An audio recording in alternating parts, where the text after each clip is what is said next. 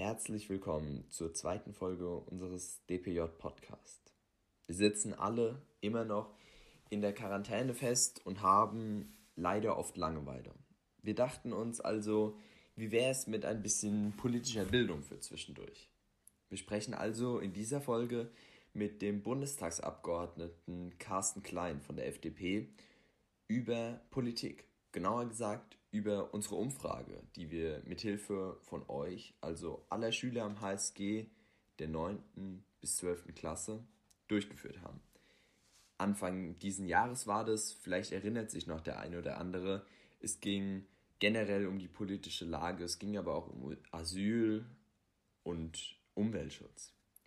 Aufgrund dieser Ergebnisse haben wir uns einige Fragen überlegt, die Jona Gärtner in dieser Folge an Herr Carsten Klein stellen wird. Viel Spaß beim Zuhören. Vor knapp zwei Monaten führten wir mit Schülern der 10. bis 12. Jahrgangsstufe eine Umfrage durch mit einigen Fragen rund um den Themenbereich Politik. Versuchten wir einerseits Interesse innerhalb der Schülerschaft zu wecken für die brisanten Fragen unserer Zeit, andererseits aber auch ein mehr oder weniger repräsentatives Meinungsbild einer jungen Generation zu erhalten um dies im Anschluss dann zu analysieren und vielleicht zu hinterfragen. Da sich uns nun die Möglichkeit bietet, dies mit einem Abgeordneten des Bundestags zu tun, wird Jona Gärtner Ihnen gleich einige Fragen stellen, die auf Grundlage unserer Ergebnisse erarbeitet wurden.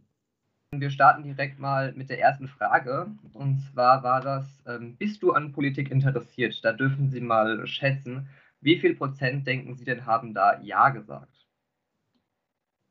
Also ich habe mal so Umfragen, wie ich noch äh, die Schülerzeitung am HSG gemacht habe. Ja. Ich, ich mache jetzt mal eine optimistische Prognose und sage, äh, dass sich 60 Prozent für Politik interessiert. Mhm, das ist schon gar nicht mal so schlecht. Tatsächlich waren es 73 Prozent, mhm. die an Politik interessiert sind. Ja, und ähm, die IFD Allensbach hat im Jahr 2017 ähm, eine Studie ähm, gemacht und eine Umfrage durchgeführt, äh, bei 1500 Befragten im Alter von 15 bis 24 Jahren. Und von denen haben 49 Prozent gesagt, dass sie wenig Vertrauen in die Politik haben. Woran denken Sie, liegt das?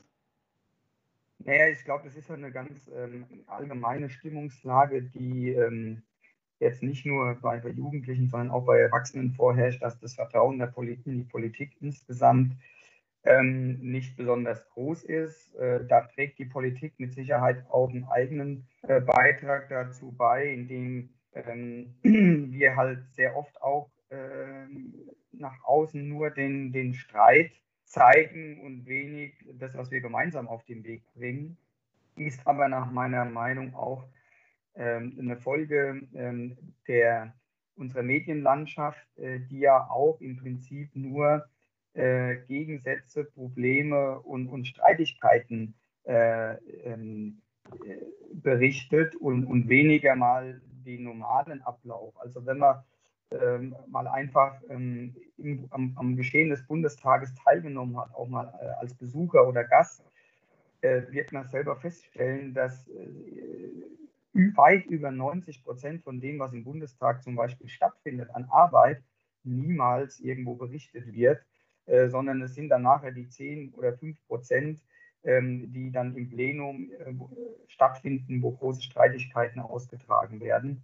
Und ich glaube, dass das vielleicht auch einfach viele Leute abschreckt, ähm, ähm, weil der Eindruck entsteht, dass wir nicht an Lösungen arbeiten, sondern im Prinzip ständig im Streit liegen. Und äh, die Realität ist natürlich auch anders. Ähm, ähm, aber ja, das ist mit Sicherheit eine Sache, an der wir dringend arbeiten müssen. Mhm. Ja, die Folge ist davon ja auch, dass viele mit der ähm, Politik unzufrieden sind. Bei uns waren es jetzt tatsächlich, bei unserer Umfrage haben 86 Prozent dafür gestimmt, dass sie nicht mit der Politik zufrieden sind. Ähm, könnte das vielleicht daran liegen, dass auch zu wenig in, auf die Interessen der Jugend eingegangen wird? Naja, ähm, man, man, müsste mal dann genauer nachfragen, mit was äh, die Leute auch unzufrieden sind. Ähm, sicher hat es mit den Themen zu tun, ähm, äh, die vielleicht mit angesprochen werden. Manchmal liegt es auch, denke ich, daran, dass, dass man miteinander über die Prozesse reden muss. ich habe das jetzt äh, sehr stark ähm, die Erfahrung gemacht bei Diskussionen mit ähm, Vertretern von Fridays for Future, die ähm, schon nach wenigen Wochen äh, fest davon überzeugt waren, dass die Politik sich hätte ändern müssen. Und da muss man einfach sagen, dass natürlich Politik äh, sich selten äh, in, in, wenigen Wochen ändert. Also wir erleben jetzt zwar in dieser Krisenzeit, dass sehr viel sehr schnell passiert, aber das ist ja nicht, nicht der Normalzustand, ähm, weil natürlich in der Politik viele Interessen zusammenlaufen. Das ist ja ein Interessensausgleich, den wir im Prinzip herbeiführen. Und das heißt, dass viele Interessen aufeinanderkommen, die miteinander ausdiskutiert werden äh, müssen. Und dieser Prozess dauert eine gewisse Zeit. Und ich glaube, dass dafür haben viele Menschen kein, kein Verständnis, ähm, äh, weil sie oder weil wir vielleicht auch zu wenig darüber sprechen, wie so ein Prozess überhaupt stattfindet. Mhm. Ja, Sie haben es gerade eben schon angesprochen äh, mit dem Thema Fridays for Future. Da kommen wir auch gleich zum Thema Umwelt. Wie viel tun Sie denn jetzt eigentlich selbst für den Umweltschutz? Ich jetzt persönlich oder? Ja, ja, Sie persönlich. Ja, was mache ich selbst äh, für Umweltschutz? Also ich muss sagen, ähm, ich habe jetzt mein Verhalten durch Fridays for Future geändert, weil ähm, ich auch schon vorher äh, versucht habe, so nachhaltig wie möglich ähm, äh, zu leben. Wir haben eine Photovoltaikanlage hier zum Beispiel äh, um, uns auf, auf dem Dach äh, installiert. Ähm, ich versuche auch hier vor Ort schon seit mehreren Jahren jetzt im Stadtteil alles zum Beispiel mit dem Fahrrad, was geht, ähm, ähm, zu machen. Äh, natürlich versuche ich auch möglichst viel Bahn zu fahren, wenig Auto, wenn ich jetzt zu Politikterminen fahre, was ähm, natürlich auch nicht immer möglich ist. Ähm, aber dieses Verhalten, dieses Verhalten, dass man ähm, Ressourcen schont, ähm, auch nicht alles wegschmeißt oder sich da auch überlegt, in seinem eigenen Verhalten äh, ist das ein oder andere nötig. diese Einsicht oder dieses Verhalten hatte ich auch schon äh, vorher.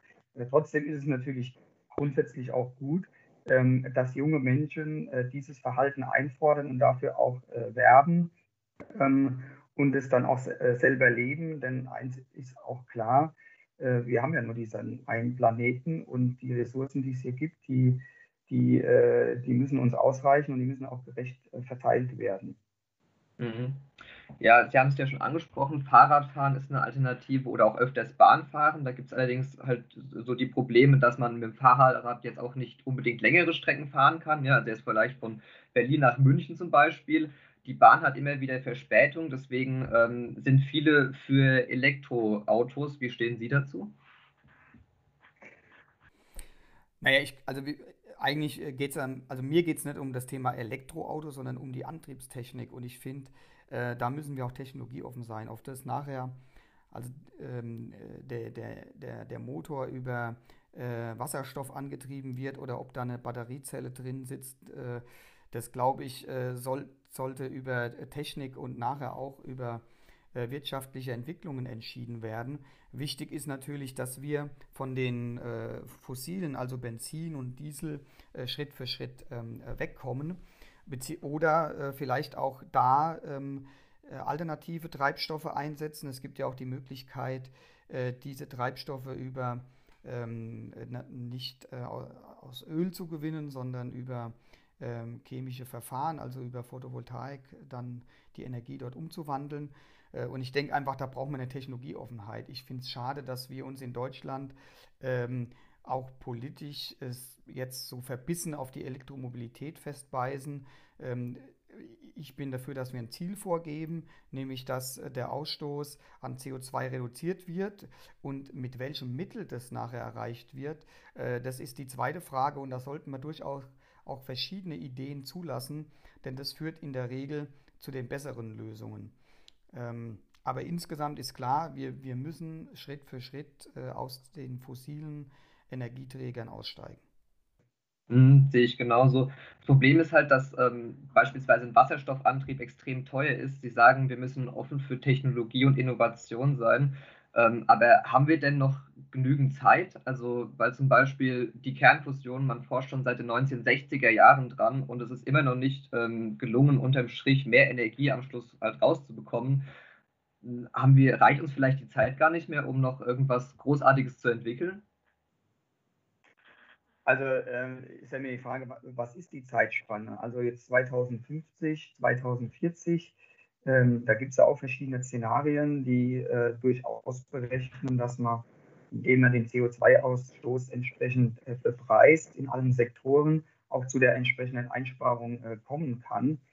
Ähm, und ähm, auch die Elektromobilität ist ja nicht so, dass die jetzt äh, schon Massen, also für alle Bürgerinnen und Bürger einsetzbar wäre. Da fehlt es an Ladetechnik, es fehlt aber auch an Stromversorgung, weil man diese Ladestation ja nicht ans normale Stromnetz anschließen kann und die Stromnetze, die jetzt hier in den Wohngebieten liegen, äh, nicht geeignet sind, äh, um für jeden Haushalt ähm, ein E-Auto aufzutanken. Also es ist nicht, es wird bei der E-Mobilität, finde ich, auch äh, sehr stark so getan, wie wenn das schon ein, ein, ein Produkt wäre, das massentauglich umsetzbar wäre. Das ist es beileibe nicht. Äh, oder wenn Sie sich überlegen, äh, wenn Sie längere Strecken fahren wollen, zwischendrin auftanken müssen, auch diese Fragestellung ist überhaupt noch nicht gelöst. Ja? Ähm, in welcher Geschwindigkeit es stattfinden kann, dieses Nachtanken? Oder tauscht man die, die Akkus aus? Wie geht man ähm, mit den Rohstoffen um, die, in diese, die, die nach wie vor für diese Akkus äh, benötigt werden. Alles auch ungeklärte Fragen. Ähm, und deshalb glaube ich, dass wir am Ende zu einem Mix kommen werden. Also ich sage mal, gerade in dem Bereich der, äh, des Transports von schweren Gütern, von Langstrecken, äh, werden wir die E-Mobilität nicht einsetzen können, also mit Batterietechnik, sondern da werden wir auf den Wasserstoff ähm, wechseln müssen. Ähm, aber innerhalb der Städte jetzt für, für, für kürzere Strecken, ähm, da wird die E-Mobilität äh, mit Sicherheit eine sehr wichtige Rolle spielen. Ähm, und deshalb glaube ich, macht es äh, der Mix. Und die Zeitachse, die bekommen wir nur hin, indem wir Ziele festlegen und dann eben das über Preise steuern, ähm, anstatt äh, Verbote zu erlassen. Mhm. mhm. Es kam gerade eben noch eine Zwischenfrage von einem Mitglied unseres Seminars. Ähm, Johanna, die darfst du gerne jetzt, glaube ich, stellen.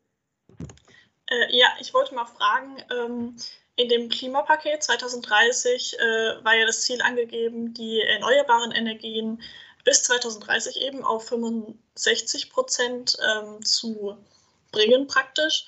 Äh, wie realistisch finden Sie das Ziel, beziehungsweise denken Sie, dass ähm, wir es diesmal eben schaffen?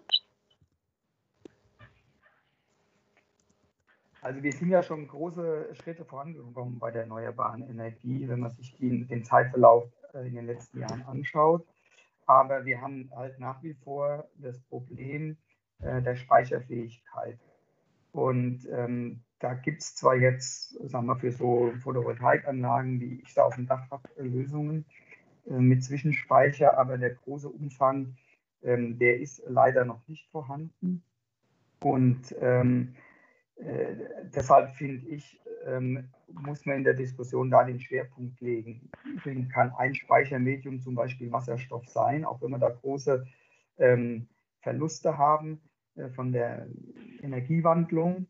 Ähm, aber zumindest kann man da überschüssigen äh, Strom, der zum Beispiel an Offshore-Anlagen, äh, Windanlagen äh, erzeugt werden, ähm, dort eben wandeln, den man sonst nicht, überhaupt nicht verbrauchen könnte.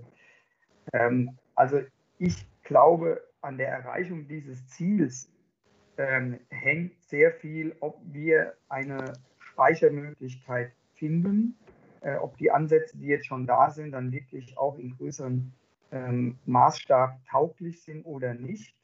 Ähm, und ansonsten es schwierig werden, weil wir eigentlich ähm, jetzt schon sehr stark auf erneuerbare Energie setzen, mit großen Auswirkungen auf die Netzstabilität und auch auf die Kosten des Netzes. Ähm, wenn man sich anschaut, wie die Netzentgelte äh, verteuert worden sind in den letzten Jahren, das hängt ja hauptsächlich damit zusammen, dass man viele Stabilitätsmaßnahmen ins Netz einbauen musste, weil eben die erneuerbare Energie ähm, viel volatiler, also viel größeren Schwankungen äh, unterworfen ist. Ähm, Deshalb eine Zielgröße ist wichtig, aber die entscheidende Frage ist, äh, wie können wir die erneuerbare äh, Energie äh, speichern? Weil was am Ende natürlich auf keinen Fall passieren darf, dass wir dann ähm, Kohlestrom aus Polen und Atomstrom aus Frankreich einkaufen, um unseren Strombedarf zu decken. Alles klar, ähm, jetzt hätte ich noch kurz eine Frage. Äh, finden Sie, dass der Punkt äh, Speichermedium eben äh, in dem Klimapaket äh, genug thematisiert wird? Weil vielleicht liegt es an mir und ich habe es nicht genau genug gelesen, aber ich habe nicht viel davon darin gesehen. Also ich finde, dass das Thema Speichertechnologie insgesamt ähm, in der, auch in der öffentlichen Diskussion unterrepräsentiert ist für die Bedeutung, die diese Fragestellung ähm, ähm, hat. Und ähm, es gibt zwar auch andere Konzepte, wie man diese Volatilität ausgleichen kann über Smart Grids und so weiter, aber auch äh, da äh, ist es ja so, dass wir nicht besonders weit gekommen sind bisher. Ähm, und ähm, ich habe den gleichen Eindruck wie Sie, dass eigentlich diese zentralen Fragen unterrepräsentiert sind in der Diskussion, auch im Engagement ähm, ähm, der Bundesregierung ähm, und äh, zu stark hier äh, gesetzt wird auf, ähm, auf, auf, eine Zielvorgabe, die nur unter der Voraussetzung zu erfüllen ist, ähm, dass wir eben nochmal Speichertechnologie ähm, weiterentwickeln. Alles klar, vielen Dank. Das hat mir sehr geholfen. Ja, ähm, Sie sprechen immer wieder die Speichertechnologie an. Sind wir doch jetzt einfach mal ganz pessimistisch und sagen, wir erfinden bis 2030 keine vernünftige Speichertechnologie. Was dann? Äh, ich bin eigentlich optimistisch, dass wir äh, beim Thema Speichertechnologie vorankommen können, wenn wir die entsprechenden Rahmenbedingungen äh, setzen und auch die, die Anreize setzen. Ähm, wenn uns das nicht gelingen sollte, eine Speichertechnologie zu finden, ähm, würde das ja ähm, bedingen, äh, wenn sich nicht sonst was Technologisches ähm, ergibt, ähm, dass wir nicht ohne weiteres ähm, die fossilen Energieträger abschalten können. Weil äh, die, die Fragestellung äh, eben von zentraler Bedeutung ist, wie versorge ich vor allem unsere Industriebetriebe äh, mit Strom ähm, und äh, damit auch nach, nach wie vor die Wertschöpfung, die ja im Übrigen von uns in die ganze Welt auch exportiert wird, ähm, wie diese Wertschöpfung stattfinden kann. Aber wie gesagt, ich bin eigentlich nicht so pessimistisch. Äh, wenn man sich die Entwicklungen der letzten Jahrzehnte anschaut, ähm, ist so viel technologischer Fortschritt entstanden, äh, dass ich sehr zuversichtlich bin, dass wir auch dieses Problem in den Griff kriegen werden. Okay. Ja, vielen Dank. Wir kommen mal ähm, zum nächsten Punkt. Sie hatten es vorhin schon angesprochen beim Thema Corona. Es ist wichtig, dass andere Themen ähm, nicht in den Hintergrund geraten, beispielsweise auch die Flüchtlingspolitik. Ähm, Deutschland will jetzt bis zu 500 ähm, Flüchtlinge von der griechischen Insel Lesbos aufnehmen, von insgesamt 42.500. Ist, kommt mir ein bisschen wenig vor. Warum scheut sich Deutschland immer noch so davor, Flüchtlinge aufzunehmen? Naja, es ist ja nicht so, dass wir keine Flüchtlinge aufgenommen haben. Wir, haben, äh, wir gehören in Europa zu, dem, zu den äh, Ländern oder wir sind das Land, die mit am meisten Flüchtlinge aufgenommen ähm, hat. Äh, und wir sind auch Hauptziel äh, vieler Flüchtlinge. Äh, ich finde es ähm, nach wie vor äh, sehr enttäuschend, dass auf europäischer Ebene keine gemeinsame Linie gefunden worden ist, wie man überhaupt mit den Flüchtlingen äh, umgeht, die nach Europa kommen. Ähm, da werden die Griechen auch ein Stück weit ähm, allein gelassen mit dieser Problematik. Ähm, und man bräuchte natürlich eine europäische Regelung auch, wie man mit diesen Flüchtlingen umgeht. aber nochmal, die Zahlen in, in, in, in, den, auf den Inseln, die sind natürlich auch in der räumlichen Enge äh, groß. Ähm, aber es sind natürlich äh, erheblich mehr Flüchtlinge jetzt heute schon in, in, in Deutschland. Mhm. Also was genau macht man jetzt mit diesen Flüchtlingen? Also erstmal abwarten und warten, bis es eine europäische Lösung gibt oder, oder wie? Naja, eigentlich äh, wäre es ja so, dass man einen Verteilschlüssel bräuchte für diese Flüchtlinge. Wir bräuchten ein gemeinsames äh, Grenz, ähm, gemeinsame Grenzregiment, ähm, äh, so dass man das auch effektiver den, die, die, die, illegale Einwanderung äh, steuern kann. Ähm, und dann äh, bräuchte man natürlich für die, die nachher in, auf den griechischen Inseln landen, auch einen europäischen Verteilschlüssel, äh, an dem sich alle europäischen Staaten auch beteiligen. Und das ist ja genau der Knackpunkt, dass äh, viele europäische Länder ähm, sich weigern, ähm, Flüchtlinge aufzunehmen. Das haben wir auch 2015 ja schon erlebt. Ähm, und dann ähm, die, die gesamte Last auf wenige äh, Staaten zukommt. Aber nochmal, äh, letztendlich äh, haben wir nicht nur Flüchtlinge, die auf den griechischen Inseln oder in Italien äh, nachher ankommen, sondern auch sehr viele, die nach wie vor auch in, in Deutschland ankommen oder die in Deutschland ähm, ähm, im, im, Asyl sind. Und ähm, die Zahlen muss man schon immer für die Gesamtbetrachtung dann auch mit aufnehmen. Hm. Wie weit ist man da schon vorangeschritten bei diesem europäischen Verteilerschlüssel? Gibt es da schon Lösungsansätze?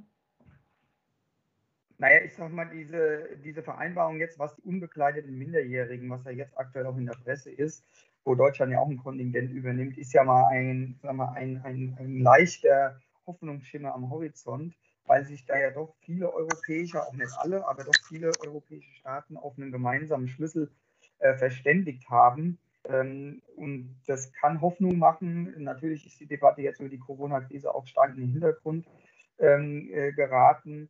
Aber ähm, ähm, ja, das, das kann zumindest Mut machen, äh, dass es vielleicht, äh, wenn die gravierendsten Auswirkungen der Krise überwunden sind, dass es da wieder besser wird. Mhm.